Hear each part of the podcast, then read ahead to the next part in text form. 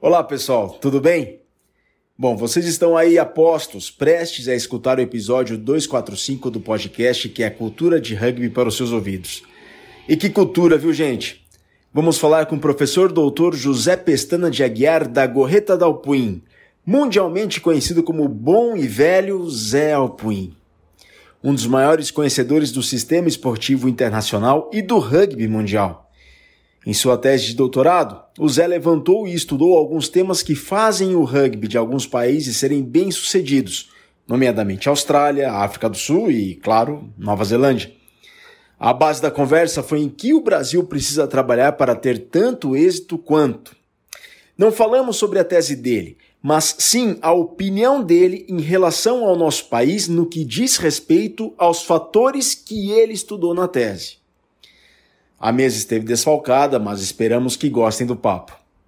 Desfrutem.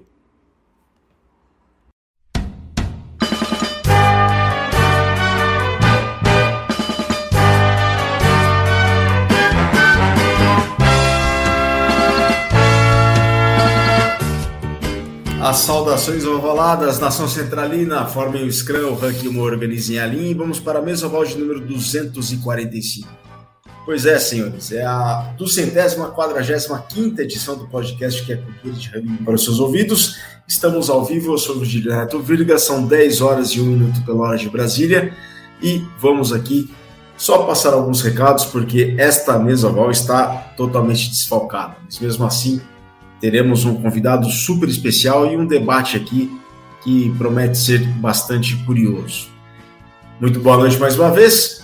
Estamos ao vivo para todo o mundo, com um pouco mais de dois minutos no Mesoval 245, que trata sobre os fatores para o desenvolvimento do rugby como um todo. E a gente vai se concentrar no Brasil com um pesquisador que fez um estudo com outros países do hemisfério sul, Nova Zelândia, Austrália e África do Sul. A gente vai falar muito sobre isso neste Mesoval 245.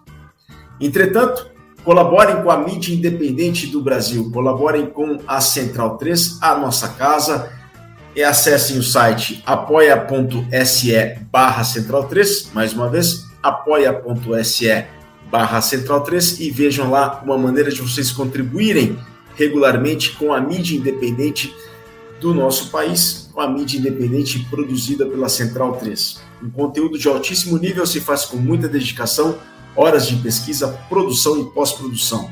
E isso demanda recursos financeiros. Você tem a chance de colaborar com a Central 3 através do site apoia.se barra Central 3. Mais uma vez, apoia.se barra Central 3 e vejam lá uma maneira de contribuírem regularmente com a nossa casa. São vários podcasts, não apenas de esportes, mas de filosofia, literatura, política nacional, política internacional, cinema. Bom, para terem uma ideia do conteúdo produzido pela nossa casa, Central 3, é só acessarem central3.com.br. Uma vez mais, central3.com.br. Um recado a mais que queremos dar: proteja-se, proteja os seus e proteja os outros. A pandemia ainda não acabou. Usem máscara e sigam os protocolos. Vamos pensar no próximo com espírito associativo e agir coletivamente, em colaboração com os outros. O Mesoval tem sido gravado de casa, os nossos colegas também estão em casa. O desafio é imenso, mas pouco a pouco temos encontrado saídas. Vamos respeitar o momento, a pandemia não acabou. Antes de tudo, protejam-se, por favor.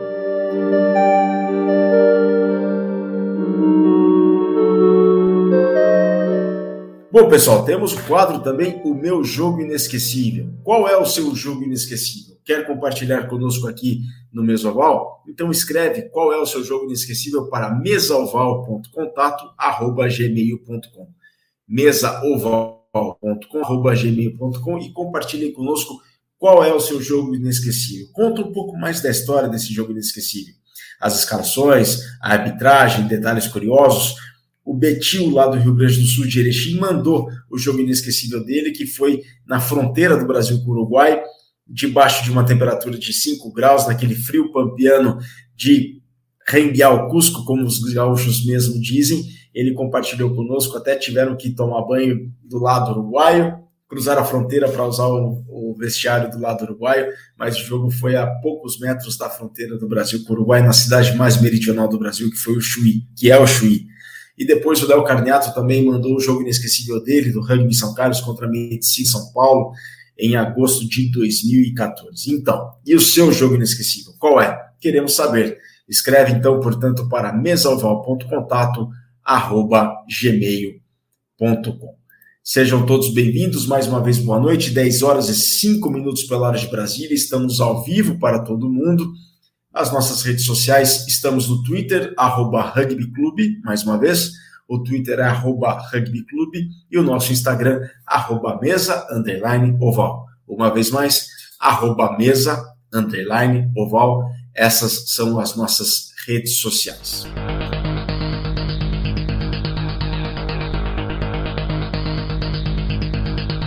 O nosso convidado de hoje trata dos fatores para o desenvolvimento do rugby.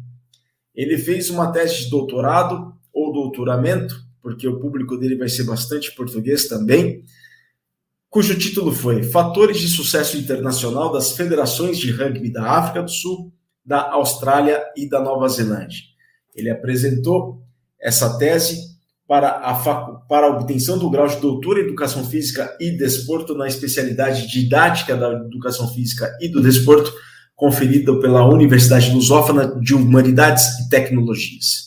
Um estudioso, um estudioso do rugby internacional, ex-atleta, treinador atualmente, ele que é professor de gestão financeira no Instituto Federal de Brasília, antigo Instituto Federal Técnico, Escola Técnica Federal de Tecnologia, Escola Técnica Federal lá de Brasília, é o mesmo nome que se recebe em São Paulo, em Minas Gerais também, atualmente Instituto Federal de Brasília, ele é professor de gestão financeira, ele é técnico do Liceu Francês de Brasília e também selecionador feminino 15 juvenil do Centro-Oeste uma pessoa que tem uma vasta experiência no rugby do Brasil, no rugby europeu, no rugby internacional como todo, e fez um trabalho esplêndido sobre esses fatores que levam alguns países ao sucesso do rugby internacional.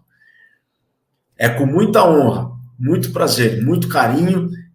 Vamos colocar o Zé aqui, que está conosco ao vivo. Zé, boa noite, muito obrigado por ter aceitado o convite. É uma satisfação imensa tê-lo conosco no Mesoval. Boa noite, eu. Muito obrigado. Agradeço o convite, eh, Virgílio. Ah, a gente se conhece há tanto tempo e finalmente a gente tem um. Muito obrigado pelo convite. Nós todos que agradecemos, nós todos que agradecemos por, pelo seu tempo e por essas próximas, esses pouco mais de 50 minutos que estamos aí pela frente. Aproveitar a oportunidade e vamos pedir para todos vocês mandarem suas perguntas, participem deixem os seus comentários. Zé, para o pontapé de saída, em bom português, né, os fatores de sucesso internacional das federações de rugby da África do Sul, Austrália e Nova Zelândia. O lema do Mesoval é: a cultura de rugby proporcionar, na medida do possível, a construção de uma cultura de rugby como um todo. Zé, por conta de tudo que você vive, viveu estudou e pesquisou. Quão longe o Brasil está dessa cultura de rugby? Não, não está longe. Uh, nada longe. Uh, uma, das coisas, uma das conclusões que eu consegui tirar no, na pesquisa foi claramente que o rugby amador se foca no rugby na comunidade, na, na amizade, na, em toda a empatia de, de, do rugby família, todo mundo, não é? Isso é o que nós temos, claramente. Depois, quando só para as seleções estaduais, eh, só os atletas que são selecionados, não, não tem, ou seja, não tem lugar para quem não é atleta. Eh, às vezes pode ser um jogador menos bom, literalmente menos bom, não é pior, é menos bom, mas é melhor atleta eh, e é, e é selecionado algumas vezes não, não tem tanto espírito de rugby quanto outro jogador, mas é melhor atleta e é selecionado. Então já começa a haver uma, uma, um distanciamento do, da cultura do rugby que nós temos. Nós temos essa cultura do rugby. O, o, o rugby amador, nesse aspecto, é fantástico. E em qualquer parte do mundo. Então, isso nós temos. E depois, quando sobe para a franquia, é literalmente profissional. E o objetivo, claro, deles é ganhar. No, no, no, nas seleções estaduais, o, o objetivo não, não é ganhar. Quer dizer, todo mundo quer ganhar quando entra em campo, óbvio, mas, mas não é um problema se não ganhar. No, na franquia já é. E, e na seleção, então, nem se fala, não é? Ali o objetivo ali é o profissionalismo puro e principalmente se for para jogar contra alguma equipa com uma camisa como essa que você tem, não é para ganhar, é tem que passar por cima. Eles, eles têm aquela coisa ao país ao país mãe, não é? Que nem pensar. É, perder com a Inglaterra é inaceitável.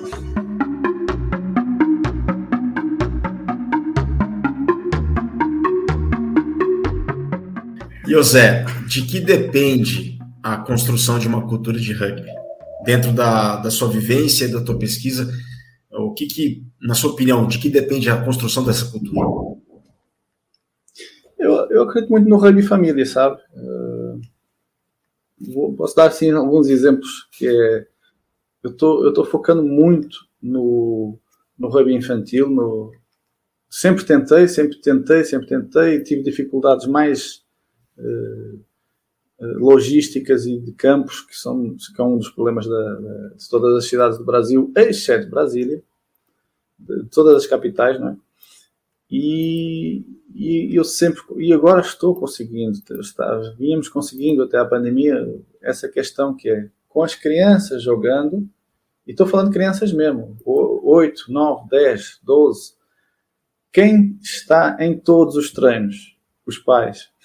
Eles têm que levar as crianças e vão levar as crianças de volta. O treino nunca é duas horas, não é? O treino de crianças é sempre 45 minutos, máximo. Portanto, demora, eles levam as crianças e, e, ficam lá e ficam convivendo uns com os outros, não é? E vão falando disto, daquilo, gostam deste treinador, gostam daquele, ah, ele é muito bom educador, é bom professor, ele é muito legal com os, com os alunos, já aconteceu aquela situação, aquela situação. Ah, agora precisamos nos organizar para viajar para ali, aí se organizam entre eles. Então, em todos os treinos, em todos os jogos, a, presença dos, da família é, é, é, é fortíssima. Então, então, e a gente vê isso depois nos, no, no, no, jogo adulto, a quantidade de irmãos, de primos, de filhos de antigos jogadores, isso é, acontece. É, então, então eu sou eu sou eu, eu acredito muito no rugby nesse aspecto. A vida toda nos mostrou que realmente funciona e às vezes não. Claro que a gente deve transmitir os valores e, e aproveitar cada momento em que acontece alguma coisa, mas mesmo que a gente não transmita, eles aparecem porque são tão claros e, e eles transparecem. Então, mesmo quem nunca jogou rugby, nunca, pais que nunca tinham ouvido falar de rugby, e de repente um, um, filho que não levava jeito para nenhum esporte, que não se sentia animado em nenhum esporte, de repente vê os olhos do filho brilhando, como é que ele não vai levar o filho todos os treinos e os jogos? Vê os, então, isso é, é, é, eu acredito muito, eu sou um grande, grande, grande fã do, do rugby. É, a própria minha mulher me fala e eu digo, oh, Bia, até aos 12, 14 anos, os nossos filhos vão jogar rugby e, e outras coisas que gostem, claro, não, é? não vai ser só rugby, mas o rugby vai ser pela questão pedagógica. Depois, se eles forem bons em basquete, ou se for bom em natação, ou se for bom em arte, em alguma coisa, alguma artística, vamos ter que apoiá-los, mas, mas até aos 12, 14 anos eu acho que é, é um caminho eh, pedagógico perfeito para, para, para ser caminhado pelas crianças. Não é? Quando você fala isso, Zé, é, isso me faz lembrar muito o direito. O ambiente do, do, seu clube lá, o grupo de esportivo de direito, é muito assim também. É, é, esse o segredo do sucesso do direito e, em parte, do rugby português, sobretudo nos últimos 25 anos? É assim, claro que sim, óbvio que sim. Uh, o direito está dentro de um, de um, de um ecossistema, a palavra do Vitor Ramalho, não é, eu acho, que é muito parecido com São Paulo. Assim, tem muitas equipes, ou seja, quem quiser faz um clube novo e já no sábado já tem com quem jogar. Em São Paulo é igual, você faz um clube novo, uma escola nova e, já, no sábado já tem com quem jogar. Junta alguns jogadores e no sábado já é só marcar e já tem com quem jogar. Isso não acontece nas outras cidades de Portugal, isso não acontece nas outras cidades do Brasil. Então, então a primeira, a primeira questão que eu, que eu percebi na África do Sul, Austrália Nova Zelândia é que o nosso rugby amador de Lisboa e o nosso rugby amador de São Paulo, ele não está longe, não está longe dos rugby amador desses países. Okay? Há umas diferenças que ainda temos que, que, caminhar. Portugal está mais à frente, que é a questão do, de, das escolas, não é? Das crianças uh, jogam há mais. Realmente existem escolas desde os 6 até o adulto, não é? E tem equipas B regular e algumas vezes equipa C e já tem veteranos e veteranos jogando principalmente o touch, não é? Ou, então e em família, misto, como mulheres, não é? E, e então se você me pergunta do meu direito especificamente, eu acho que ele esteve na frente nestes últimos 21, 22 anos, fomos campeões 11 vezes, não é? Porque o nosso, a nossa uh, escola estarem completas dos, dos menores de 6 até ao adulto, nós fomos os primeiros a conseguir fazer, conseguir ter todos, todas, todas as categorias. Aí, como nós temos, tínhamos todas as categorias primeiro do que os outros, todo ano chegavam jogadores, todo ano, todo ano chegam jogadores novos no adulto, todo ano os jogadores dos, dos, M20 eram os melhores que estavam na seleção de, de, de, Portugal. M20 eram os do direito, uma, uma, grande maioria, uma grande maioria nos M18, uma grande maioria nos M16 e isso faz com que eles evoluem mais. Quem vai à seleção evolui mais é?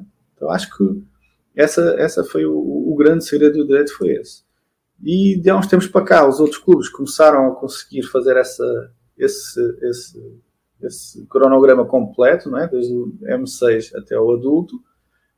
E neste momento, a grande diferença do direito, isso aqui é a minha opinião, ok? É uma opinião, não é uma pesquisa. É porque não, não contrata nenhum estrangeiro. Ou seja, não se gasta um centavo com os jogadores estrangeiros se um jogador estrangeiro vier morar em Portugal, é aceite de braços abertos, mas não se, ganha, não se gasta um centavo para, para contratar nenhum jogador estrangeiro.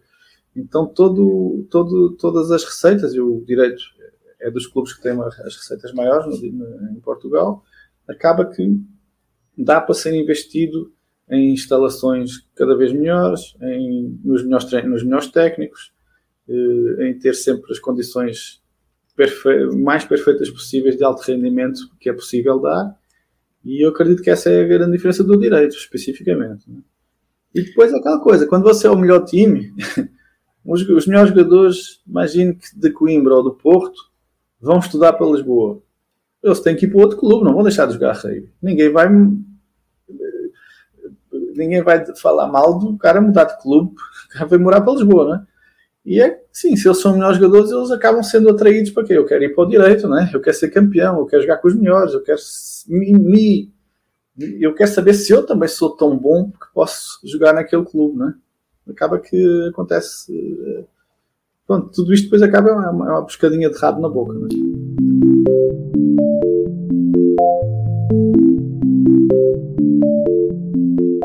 É, o João Nogueira que você, inclusive, o agradece na, na tese, Isso. Ele, ele me indicou um livro que é uma obra-prima, que é uma das minhas referências, que é o livro do Clive Woodward, Winning, que ele conta a trajetória da Inglaterra, Inglaterra campeã do mundo em 2003.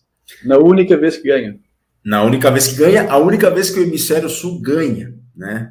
O hemisfério norte não ganha. Hemisfério, é, hemisfério norte ganha, isso, exato, hemisfério norte ganha. E abre a, ele fala uma coisa no livro que eu gostava que gostaria que você comentasse, tá? Abre aspas. Para vencer, você tem que criar o ambiente competitivo certo e trabalhar arduamente na especialização de cada área fundamental em sua modalidade. Tudo naturalmente conduzirá para um rumo certo. O mito da superioridade australiana no esporte era apenas isso: Mito. A mesma coisa aconteceria na Nova Zelândia e na África do Sul. A força deles repousa na sua cultura competitiva e nível adequado de preparação, não em alguma mágica genética. Nada assombroso. Essas equipes podem ser vencidas. Fecha aspas. Essa foi uma declaração do Clive, do Clive Woodward, né, quando ele visitou o Instituto Australiano do Esporte nos anos 80. Bom, isso corrobora tudo o que estava na sua tese, Lázaro, correto? Tem uma coisa que ele não aceita, que ele está escrito nisso que ele falou. Que ele diz que não é uma questão genética. Peço imensa desculpa, mas uh, todos os maoris e os, Fiji, e os fijianos, samoanos, tonganeses, os polinésios, que são filhos de imigrantes que moram no, na Nova Zelândia na e na Austrália, e as 11 tribos dos negões e junto com aquela mistura dos boas holandeses, que são é o, que é o, é o povo mais, mais maior, mais alto da Europa, são os holandeses, né? Aquela mistura genética, aquilo. É, é complicado se você querer ganhar de algum desses três países. É complicado. Então, no resto eu estou de acordo. Assim, qualquer boa preparação, uh, e, esse, e isso, preparação não é só pegar nos jogadores e levá-los para um lugar, e, e, não, é todo um ecossistema funcionando para que uh, sai um, entra o outro, um se lesiona, entra o outro, e ninguém, ninguém repara a diferença. Tudo, uma, uma, uma retroalimentação contínua de, e, uma retro, e, uma, e uma competição contínua que obriga eu tenho mesmo que ser sempre melhor. Eu tenho que ser um. Nós olhamos muito para o futebol, o Cristiano Ronaldo, como o grande exemplo de trabalho. 40 All Blacks ou trabalham assim como o Cristiano Ronaldo, ou na, daqui a uma semana, daqui a um mês, tem alguém que já está tirando o lugar dele. Não é, não é uma opção. Eles têm que trabalhar, têm que dormir, têm que comer, têm que, que, que, que, se, que ser os super atletas que, o Cristiano Ronaldo é, é, é, é, um exemplo de um esporte que, claro que ele, ele, é mesmo um super atleta, mas, mas o exemplo de trabalho dele é que é, não, é um, não é um caso único nos outros esportes. E no rugby, que é o que nós, nós estamos conversando. Duas perguntas então, Zé. É, essa cultura competitiva, ela, na sua opinião, ela é criada com a regionalização do esporte do rugby nesses três países? Essa é a primeira pergunta. Se, na sua opinião, essa retroalimentação é fomentada pela regionalização nesses três países? E uma segunda pergunta: essa retroalimentação, deste o exemplo do Cristiano Ronaldo, ela também não é favorecida pela popularidade da modalidade nesses países? Na Austrália, não, né? Na Austrália, não. Austrália, não. Só por aí você já, já vê. Na própria África do Sul, o esporte principal não é o rugby. É o futebol, né? Agora, vamos perguntar, porque é que no futebol eles têm vezes que nem se classificam para a Copa Africana, que são 16 seleções, são o país mais rico, mais evoluído, mais organizado da África e não conseguem se classificar e, a Copa do Mundo pouquíssimas vezes. Né? Não tem a cultura do futebol. A, a África do Sul, a, a, impressão que eu tive, não tem uma cultura de futebol no país como tem do rugby. É, mas isso tem a ver com, acho que é mais, é mais a questão do ganhar, sabe? Por exemplo, eu dou-te dou um exemplo. O, o, direito acontece o que, por exemplo, acontece agora no, em São Paulo. Você quer fazer um clube decide, ok, então vamos fazer agora escolinhas para ter crianças prática, parece, é uma verdade. Nós precisamos de ir, de, de, de ir nas escolas, precisamos de fazer propaganda, temos que fazer ações de marketing para, para captação de jovens, para irem para as nossas escolinhas de rugby. Depois da Copa do Mundo, que Portugal foi em 2007, é uma é, é, era tanta mais gente a querendo ir que passou-se a cobrar. O, o direito cobra 300 euros por ano por cada criança. É uma das fontes, é uma das maiores fontes de receita. Os outros clubes também, todos, todos cobram. Então, ou seja, eh, a popularidade é importante. Ganhar é importante. Claro que se a seleção dos Springboks, se eles são tricampeões mundiais e a seleção de futebol não se classifica nem para, para, para a Copa Africana de vez em quando, é assim, é natural que as pessoas, mais dia menos dia, vão, vão acabar torcendo pela seleção onde se sentem os melhores do mundo. É, isso é perfeitamente razoável. Né? E a regionalização é o ah. caminho para essa cultura competitiva, Zé? Então, é uma, uma das partes, sabe? A questão é a seguinte: repare, cada clube amador, para poder participar na primeira divisão, ele tem que, tem que ter outras equipes. O mínimo do mínimo é sempre dois times, mais um sub-19, ou sub-20 ou sub-21. Então tem que ter equipa A, B e depois uma destas que eles chamam Colts. Uhum. Em Sydney, em Joanesburgo, em Brisbane, em Auckland, você não joga no, na, na, primeira divisão de São Paulo se você não tiver equipa A, B, C, D e mais três equipas Colts, que são os M21, M20 e M19. Você não tem estas sete equipes, você não joga no, na primeira divisão. Isto, o que é, isto aqui é uma competição dentro do clube. Rapaz, temos aqui quatro equipa A, B, C, D de, de jogadores querendo, lutando para chegar na equipa principal. Então, a, a, a, competição já começa no próprio, dentro dos clubes. Depois dos clubes, vai ser os melhores jogadores. Aí, claro, eu quero o quê? Eu quero jogar na seleção estadual. Quanto que eu quero jogar na seleção? Eu quero jogar na seleção quando eu, era, quando eu tinha 17 anos. Porque se eu, eu jogar na seleção estadual de, de menores de 17, eu vou, com certeza, esses meninos todos, aqueles 25, 30 jogadores que estão na seleção uh, de New South Wales, de Queensland, de Canterbury, seja de onde for, eles vão ganhar bolsas universitárias. Os, são os próprios pais que levam os meninos e criam todas as condições para que os meninos se possam desenvolver para que consigam ganhar, ganhar as bolsas universitárias. Isto aqui é igual aos Estados Unidos. Na verdade, os Estados Unidos copiou da Inglaterra. A Austrália, Nova Zelândia, a África do Sul, o Canadá copiaram da Inglaterra. É tudo igual, não é?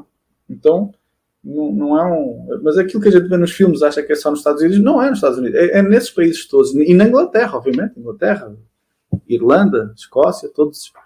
Mas nesses países, então há, há, há, essa questão dos pais quererem ajudar de toda forma que, que os filhos consigam, consigam ganhar essas bolsas. E depois, pronto. A partir desse momento, é assim: se o caminho é.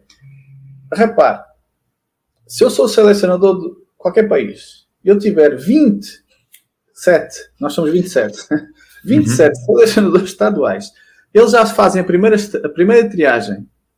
E essa primeira triagem, lembra o que eu falei no início da, da entrevista? É uma, é uma triagem de atletas. Não tem o cara que é super simpático, que tem uma preponderância dentro do clube enorme, mas que não é atleta. Esse não consegue chegar nas seleções. Nunca vai jogar numa seleção.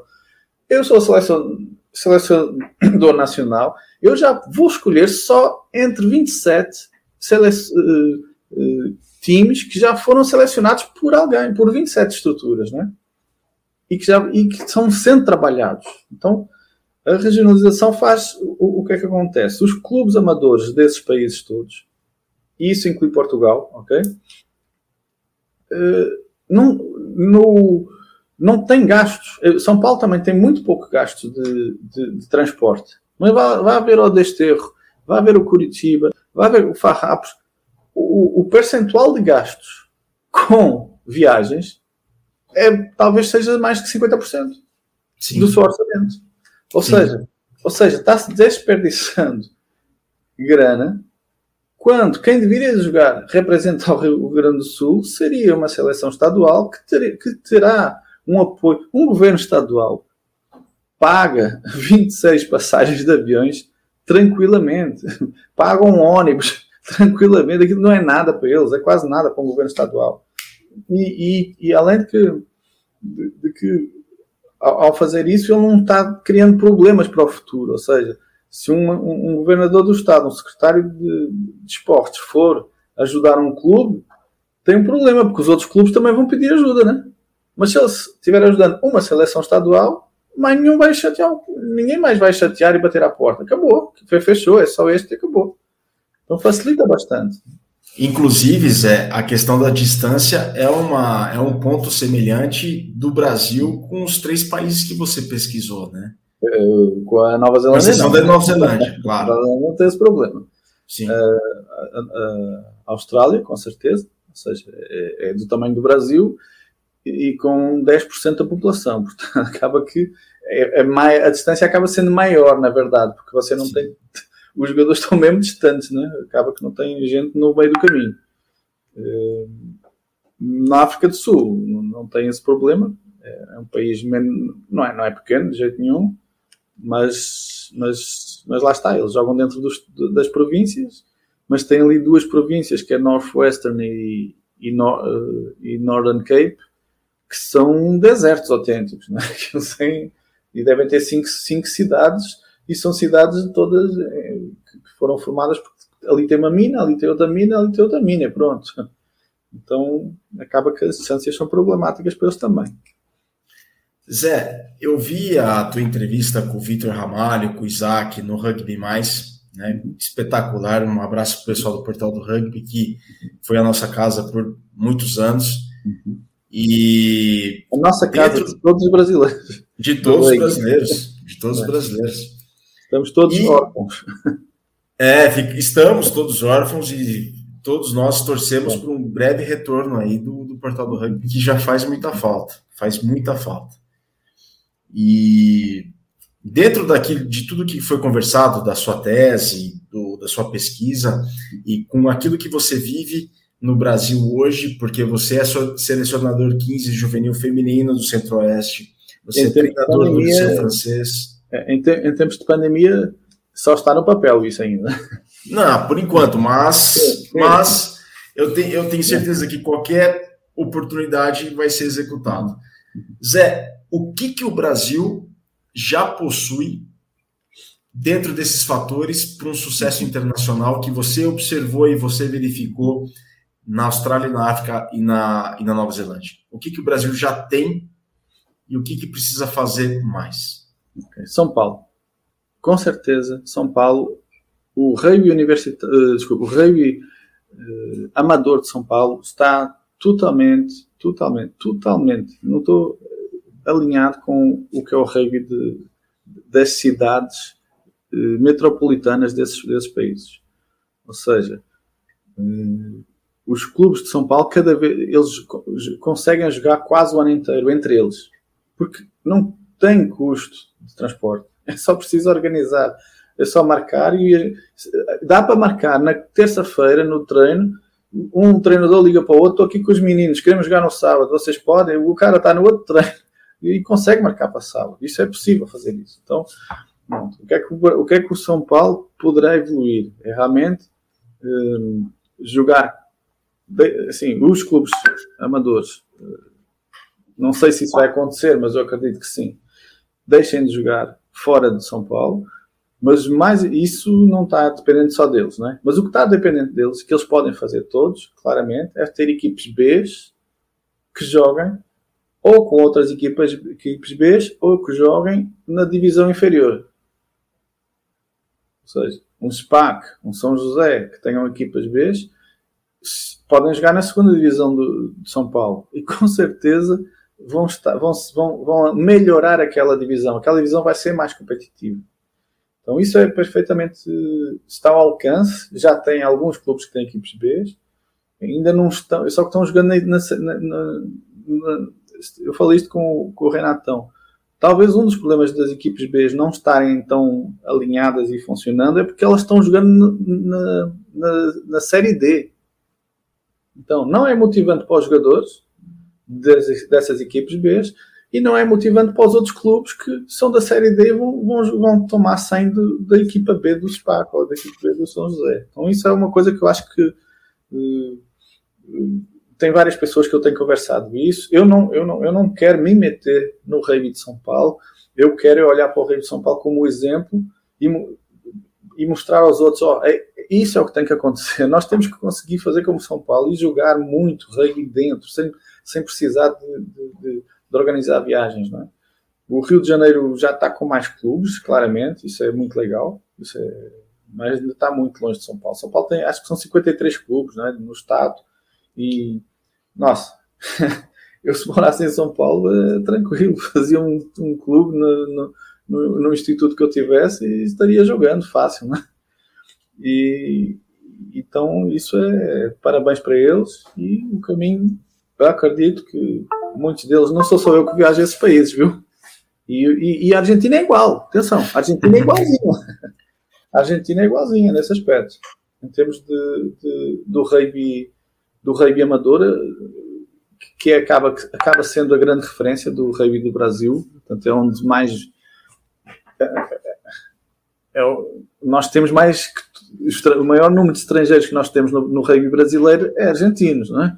Sim. O, o maior número de viagens que alguns dos brasileiros do rugby fizeram é, com certeza foi a, foi a Argentina. Então é, e, a referente, e o, o maior número de, de transmissões televisíveis ou transmissões de internet ou de contactos ou de referências, claro que é o rugby da Argentina. Então, e esse rugby amador, eles jogam em Buenos Aires, eles jogam em Tucumã, eles jogam em Mendoza, eles não jogam estão tentando fazer agora uma, um campeonato nacional, nunca funcionou, o próprio de províncias também nunca. Mas, mas não precisa ser. Só de jogarem 3, 4, 5 rodadas já, fiz, já fizeram as seleções.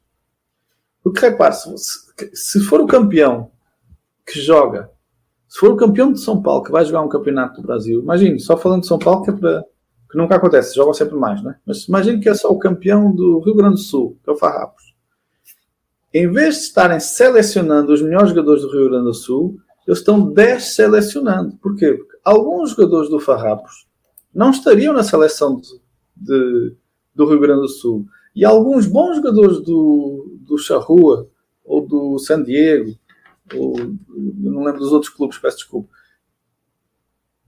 O Rio Grande do Sul está desperdiçando utilização desses bons jogadores que poderiam estar jogando representando o Rio Grande do Sul, não é? E com isso, com o tempo, se cria uma identidade local e se cria uma cultura competitiva que vai disputar com os outros estados e esse sistema, esse ecossistema se ela já alimentará. Ela já existe, não é no rugby. Porque a gente, os gaúchos têm coisas que são deles e fazem piadas deles próprios. Os baianos têm coisas que são só deles e fazem piadas deles próprios. Os paulistas também. Os, e então, há características de cada região, naturalmente, são naturais de tudo, não é do rei. Então, eh, coisa mais, mais fácil do mundo para. Porque, na verdade, assim, você. Eh, para conquistar o, o, público que não é do rugby, nós temos que ir ao, ao, coração deles. Como é que a gente vai ao coração deles? Ah, venha jogar no SPAC. Venha ver o SPAC. Ninguém vai no SPAC. O SPAC nunca vai ser um clube de âmbito nacional. Vai ser conhecido claramente como o clube mais conhecido na, na, na, na Austrália é Randwick. Mas ele só joga em Sydney. Todo mundo conhece Randwick. As pessoas do rugby, né? Todo mundo sabe que ele é o clube mais respeitado. Em, no, na Nova Zelândia talvez seja o Ponsonby, de, de Auckland. Então, eles são super respeitados por, e, e, as perguntas que eu fiz de, de, de, norte a sul dos países. Então, eles respondem, da Austrália é Randwick, mesmo os, mesmos de Brisbane falam isso. Então, isso é, é, nós no Brasil, daqui a 100 anos, vamos, iremos dizer, o clube mais respeitado é o SPAC, ou, ou o Pasteur, ou seja o que for. Mas, mas ele não vai ser um Palmeiras, um Corinthians, nunca, nunca. Não, não vai ser o Benfica dessa camisa bonita que você tem atrás.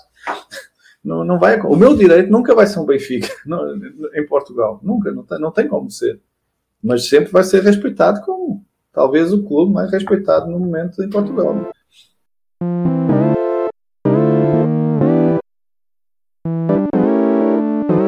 E em que fator o Brasil está muito aquém, Zé?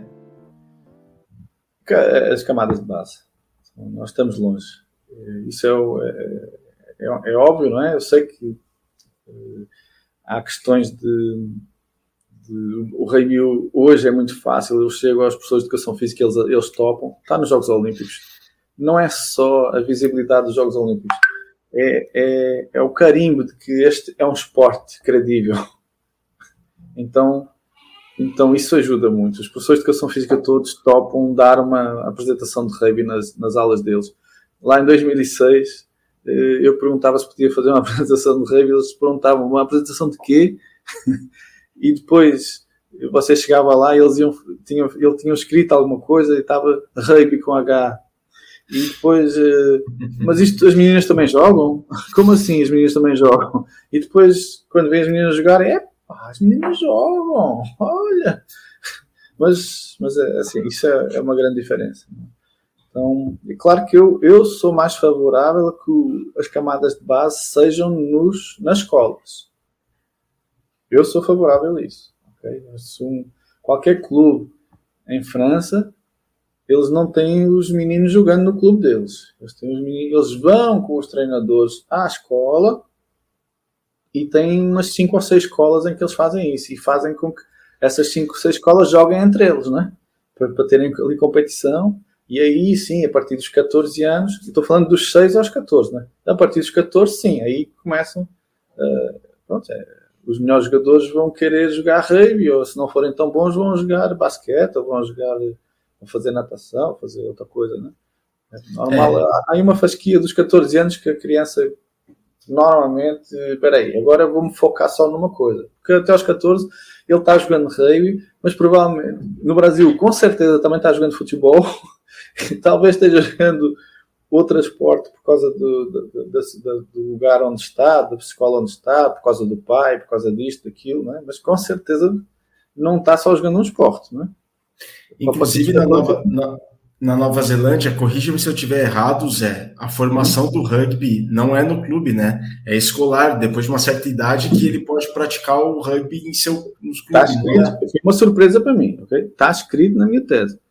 É proibido Isso, os Exatamente. clubes estão proibidos de ter times dos 12 aos 17 anos, que é o high school deles, né? É dos 12 aos 17. É proibido. Você não pode. Aí eu pergunto, mas por que? Se está aqui, por que, é que também não joga ali?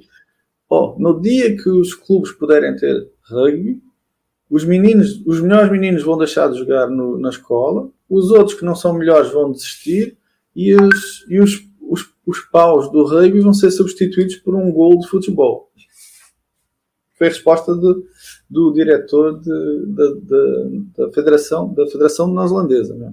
New Zealand Rugby Union. Foi a resposta dele, assim, clara. Não, tem como, não tem como. E, e, e não, também não tem como fazer um paralelo com o handball no Brasil, porque o handball no Brasil é raro você ver o handball sendo praticado nos clubes. Claro que há clubes que praticam se que se praticam handball, mas o handball no Brasil ele está muito associado ao, ao à escola. Você aprende o handball na escola. E as escolas e... jogam umas contra as outras e, e têm seleções estaduais, não é? E, Exatamente. É, e assim, nós não, não temos assim uma visibilidade, aparentemente não tem uma visibilidade tão grande, mas as meninas do, do, do, do handball foram campeãs do mundo, os meninos e as meninas estão sempre nas quartas de final do, do, do nas Olimpíadas, quartas ou mais para frente, não é? Então, é, é, com certeza é um dos esportes, para mim, é a maior referência de como esporte mais nacional, né? Ô Zé, agora uma pergunta, é, uma, eu quero uma, queremos uma opinião pessoal sua. É, o sistema esportivo é, disse que os Estados Unidos, a, a Inglaterra levou um modelo, é, tinha um sistema esportivo para Nova Zelândia, para Austrália, para África do Sul, para os Estados Unidos. E o Brasil. Para Uganda, os países todos, a Índia, todo lado é assim, é igual. Aquilo é copiar, colar. Você vai ver os estatutos dos, dos clubes, é copiar, é incrível. Os estatutos das federações, é copiar, colar, é tudo igual. Que eu nunca pensei. Isso, realmente o pessoal não, não tem que perder tempo, faz o que, o que todo mundo já faz e acabou o rugby para o seu desenvolvimento internacional, para o seu desenvolvimento interno e depois, em outro momento, internacional? Na sua opinião, depende de uma estrutura é, mais voltada para um sistema direcionado para os clubes ou para as escolas, ou híbrido? Não, eu acho que aí é a questão das camadas de base. Não, eu gosto mais das escolas, mas, mas, mas eu percebo que não é tão fácil, ok? mesmo no seu francês, eu tenho algumas dificuldadezinhas, mesmo tendo o diretor sendo pai, que foi jogador de rugby, que pai de, um, de filhos que estão na escola que jogam rugby, e, e portanto, quando ele sair, eu já sei que as facilidades não vão ser tão boas, tantas quanto as têm agora. Mas, mas há ali umas questões pedagógicas e alguns, uh, algumas, uh, algumas janelas de, de testes, algumas janelas de viagem programada para viagem pedagógica deles, vão passear não sei onde, vão eles foram à, Guiné Francesa, os mais velhos, outros foram para Pirinópolis, e aí, assim, são, assim, temos que entender que há ali outras questões que, para a escola, a questão pedagógica é, é, é primordial, não é? Então, nós é que temos que nos adaptar. Então, isso, ou a gente aceita isso, ou então realmente é melhor fazer no clube, porque, porque pronto, não, é tão, não é tão fácil ter que engolir algumas coisas, mas que eles vão fazer assim. Por outro lado, temos muito mais gente, não é? Você tem, tem muito mais meninos e meninas do que no clube. Muito mais, muito mais. Sim. É, é, o, o, universo é ali, é como se estiver pescando dentro de um rio, enquanto no clube é como se estivesse pescando no mar, não é?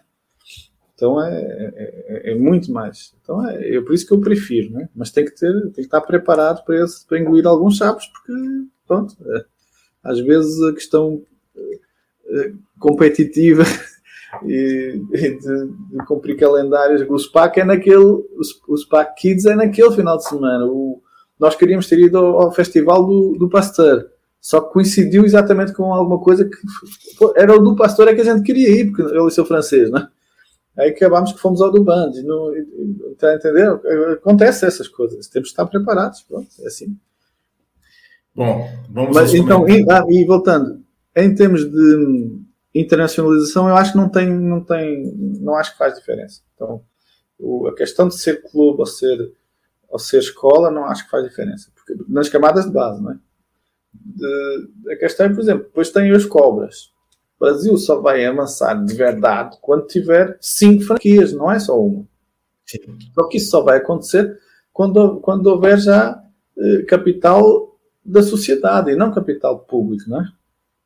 Quando tiver recursos financeiros da sociedade que tenham retorno eh, mediático nas mídias onde vai passar uh, essa, essa competição, aí sim as coisas começam e pronto, e nessa altura você pode ter, quando tiver cinco franquias como a Nova Zelândia tem, aí ali é uma briga entre eles, né? é, é briga, os meninos são cinco aberturas na Copa do Mundo 2011 o Dan Carter se machucou ao terceiro jogo o reserva ia jogar também se machucou chamaram o, o, o, que já tinha sido chamado, acabou sendo titular, e quem foi jogar na final foi o Aaron Cruden na altura, era o quinto. Ele era o quinto. Os cinco, os cinco aberturas das cinco franquias profissionais, os cinco jogaram na Copa do Mundo 2011. É a competitividade. A competitividade. Exatamente.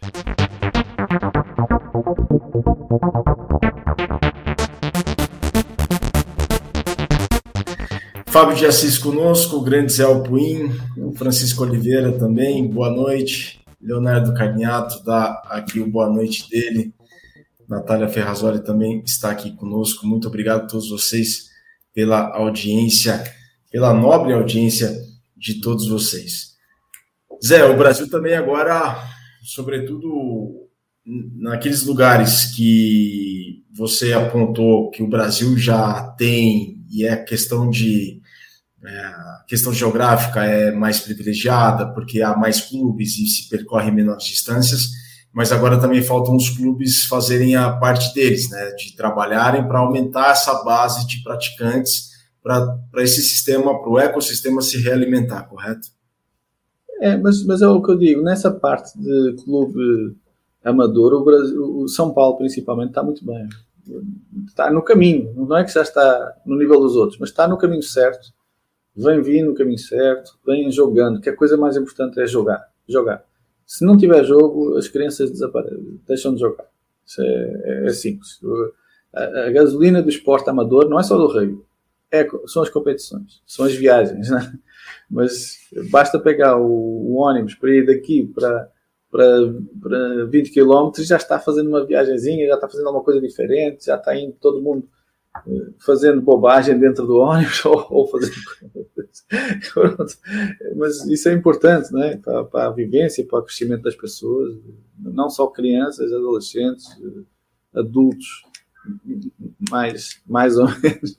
Então, tudo isso faz parte do crescimento. Né? Então, Então é. acredito mesmo que, que as camadas de base é, é o que tem que ser atrapalhado e, e a parte de, de, dos times B e C são muito importantes porque uma das coisas eu esqueci de falar o, normalmente o time D o C e o D, mas o D principalmente é de ex-jogadores. Eu deixei de jogar aos 36 anos já não tenho condição de jogar na equipa A não assim, honestamente, eu estou trabalhando, estou numa situação da vida com filhos, isto aqui, já, eu já não consigo treinar, portanto eu só vou poder jogar, faço a minha academia, ok, mas não tem como eu treinar terças e quintas, então eu jogo na equipa D, não tem problema, vou no meu sábado, eu jogo na equipa D, estou lá com os meus amigos que eu joguei a vida toda, acaba o jogo, vamos beber as nossas cervejas na bancada vendo a equipa C, depois vem a equipa D e B, quando chegar aqui para B, se eu não estiver bêbado, eu vou estar lá gritando e torcendo, e ainda, ainda vai estar lá a minha família, e, e acaba que estão lá 500 pessoas, todo mundo vendo o jogo da equipa A, porque vão ficando de um jogo para o outro. Né? Sem dúvida alguma, uma cultura de clube, né? uma cultura que se sustenta né? e se mantém, essa cultura do clube que é tão importante para o nosso país, para o rugby de cada país. Né? Zé, a gente entrou nos 10 minutos finais do Mesoval 245. Okay. Eu quero fugir um pouco do tema dos fatores, mas eu quero a sua opinião pela vivência sua, por todo o seu histórico dentro da modalidade. E é algo que incomoda não só a mim, mas incomoda os apaixonados pelo nosso esporte. Né? É, eu fiquei bastante desapontado acredito que muitos também, com a derrota do Pichot para as eleições para presidente da World Rugby. Porque percebo e se percebe também, é, alguns percebem mais, outros percebem menos, que o rugby está muito anglófono e está muito restrito a um tier muito restrito de países. E o desenvolvimento do rugby internacional ele poderia ser muito mais fomentado com a presidência do Agustin Pichot, na World Rugby. Acredita-se muito nisso. É, Zé, qual é a sua opinião? Partilha, concorda, discorda? Como é que é, você enxerga o rugby muito restrito e limitado, muito anglófono, em outras palavras, e, e, e distante do resto do mundo? Falou-se nos últimos 10 anos falou bastante de, do paralelo do rugby no mundo com a CBRU no Brasil, né? Então, obviamente que não, não faz o mínimo sentido isso acontecer. Um, é o seguinte, eu, eu acredito muito em ídolos. Por exemplo, essa camisa linda que você tem aí atrás, não, não a que está vestida, a outra. Uh, o presidente neste momento é, foi o meu maior ídolo como jogador. E o, o Bayern Munique, o Romeninga e já e, e tem vários outros, sei, estamos falando de pessoas que viveram tudo lá por dentro e depois se capacitaram eh, como, como gestores e então eu acredito que o Pichote é essa pessoa que, que, é, que é muito bem vista, muito bem vista, é um super, um super eh, ídolo. A questão no rugby é que todos os outros candidatos também são. Hum não são o ídolo da Argentina, mas o Bill Bowman foi um super jogador, um super referência. O, todos os, todos os, os, todos, todos, todos, todos foram, todos no rugby foram super referências de, de, dentro de campo. Muito provavelmente a maioria foram capitães da seleção que jogaram. Então, essa parte de ser o ídolo esvai-se, não é? Ou seja, é uhum. boa, muito boa, pronto. Agora, eu, honestamente, eu não vejo o Pichote. As ideias acho maravilhosas. Tudo, tudo o que ele defendeu, o programa todo dele, maravilhoso. É, é, é o que eu acho que seria o perfeito.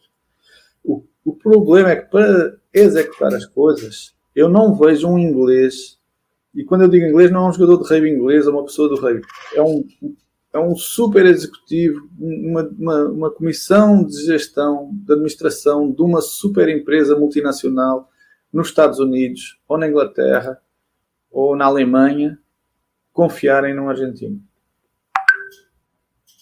e diria o mesmo de um brasileiro. Ou seja, não estou dizendo que isto é bom, estou dizendo é, eu não vejo isso acontecer. E a gente, para avançarmos, nós precisamos entender que quem nós temos que conquistar não são as, as pessoas do rugby. As pessoas do rugby todas se conhecem, sabem quem é quem, quem, é, quem são os competentes, os incompetentes, os que são bons os que são ruins. A gente sabe, a gente se sabe, a gente se conhece.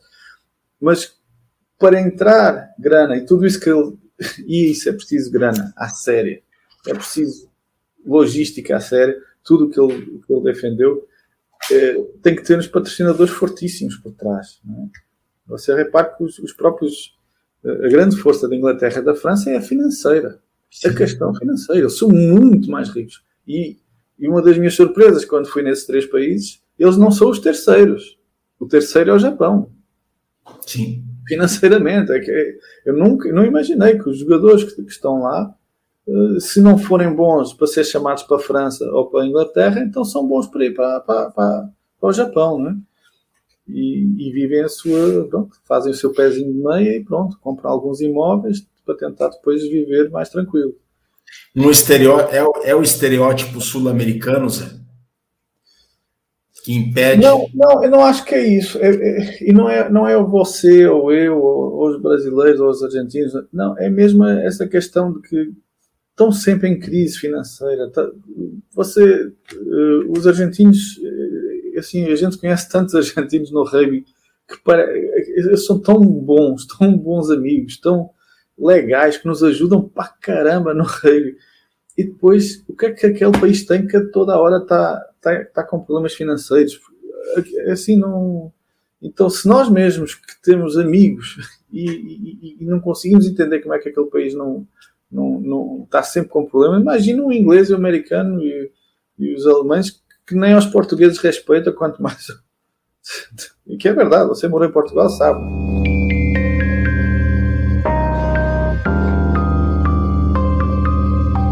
Pois é. E, e, acredita que o rugby tá, tá distante do, do resto do mundo, Zé?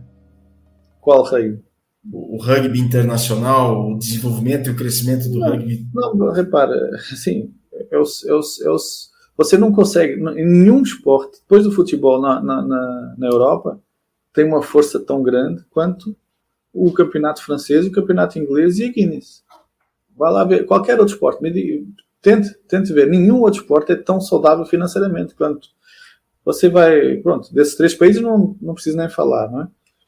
Mas a força do rugby está circunscrita em, e, por exemplo, as Fiji, Samoa e, e aquilo, assim, eles também são vistos como os argentinos e os, e os, brasileiros.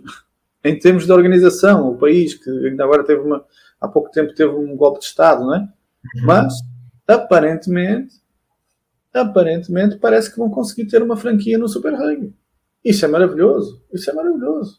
Ou seja, eh, uma das coisas que eu, que eu percebi eh, quando fiz a pesquisa foi que alguns australianos, os australianos é que mandam, hein?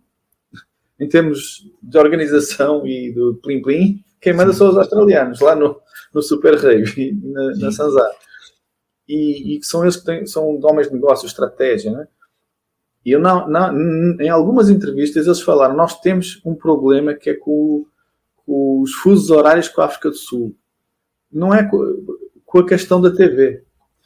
Nós estamos perdendo muito dinheiro com jogos a ser transmitidos às duas da manhã. Nós temos que mudar o, o eixo. Em vez de ser hemisfério sul, é hemisfério com o Japão. Hemisfério oriental. Querem, só querem o, o plim-plim do Japão. Pronto, ah, agora o Japão já, já, já, já dá para competir connosco, então vamos é chamar o Japão. Aí a, Austra a África do Sul saiu, mas a África do Sul está no mesmo fuso horário da Inglaterra. Entra, no, entra na Guinness, os coitados que entraram de cobaia foram chutados para o lado e os outros quatro é que entram. Mas pronto, só isso, imagine, é, é uma coisa que os ingleses dizem, vamos fazer isto, e os, os sul-africanos fazem que respeito é que os sul-africanos têm em Inglaterra. É, é, então, esse tipo de coisas que, pronto, que não, não ajudam. Não é? Agora, realmente, a não ser os Estados Unidos, que têm quatro esportes muito fortes, no resto do mundo, o futebol é o esporte principal, não é? Então, ter, ter o rugby em alguns lugares e é, sendo muito forte, sendo, a seguir ao, ao, ao futebol é o principal, eu acho razoável. Né? Zé, hum. para encerrar, já que a gente está em cima aqui da, dos, do tempo regulamentar, uma pergunta do Japinha. Zé, qual a importância e participação do rugby na escola para o rugby nos países desenvolvidos e fortes na nossa modalidade? Pronto, foi aquilo que eu falei. Lá é proibido os clubes terem, né? Então, mas há uma, há uma, diferença entre os países anglófonos, e aí eu falo mesmo de todos os anglófonos, ok? Inglaterra, Canadá, Estados Unidos, África do Sul, Quênia, Uganda, Índia, que é as universidades todas são pagas. Mesmo sendo públicas, elas são pagas. Então, os pais ajudam muito e financiam muito o esporte nas escolas. Porquê? Porque sabem que se o meu filho é bom em qualquer esporte, não é só no rugby, em qualquer esporte, então há uma chance do meu filho conseguir uma bolsa universitária através do esporte. No nosso país, Brasil ou, no, em Portugal, nós não temos essa situação. É? As escolas, as, as, universidades não são pagas, as públicas. Não é? Então não tem esse Eldorado da, da bolsa universitária. O que eu, que eu acho que é a grande vantagem, respondendo ao, ao Japinha, é aquilo que eu falei do seu francês. Eu tenho muito mais jogadores se estiver dentro da escola do que se estiver no clube. Isso é, é assim, são muito mais jogadores. Essa é a grande vantagem. Bom, já não há tempo para muita coisa, mas este Mesoval vai ficar no nosso canal do YouTube, youtube.com/c podcast Mesoval. Lembrando a todos que estamos no Twitter, arroba e também estamos no Instagram, arroba.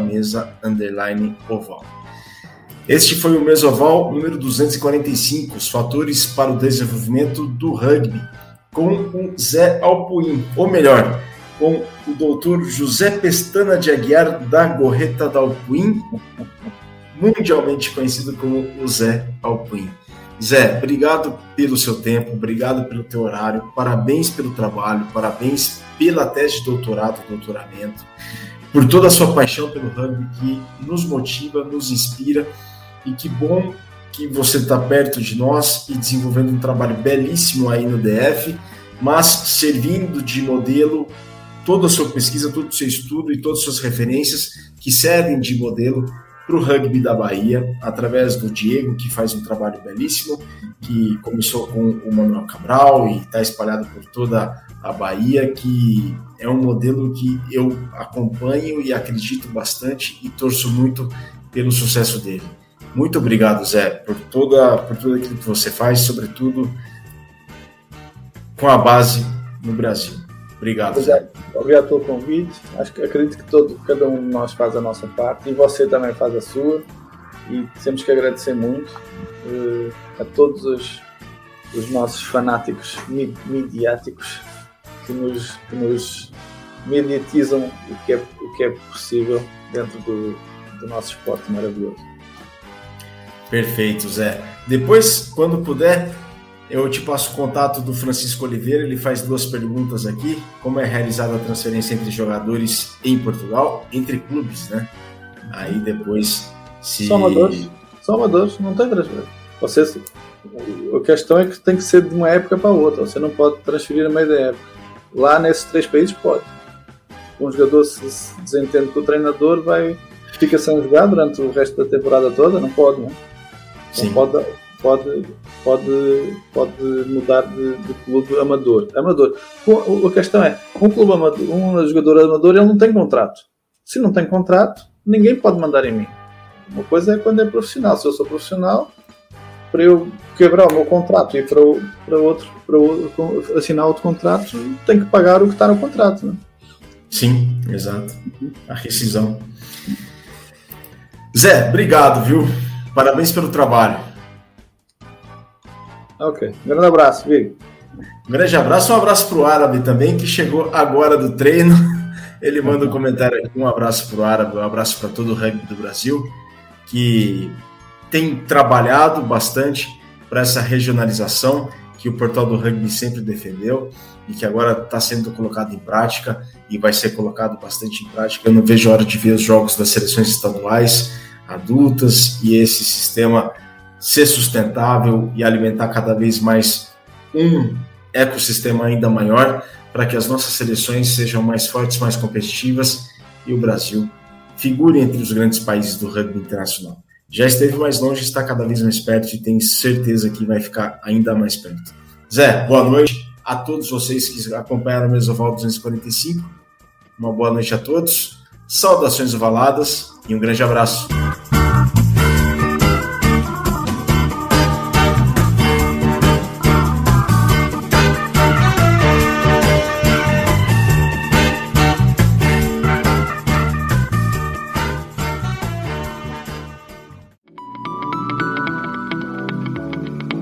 Programa que você acabou de ouvir tem a produção da Scrum Prod.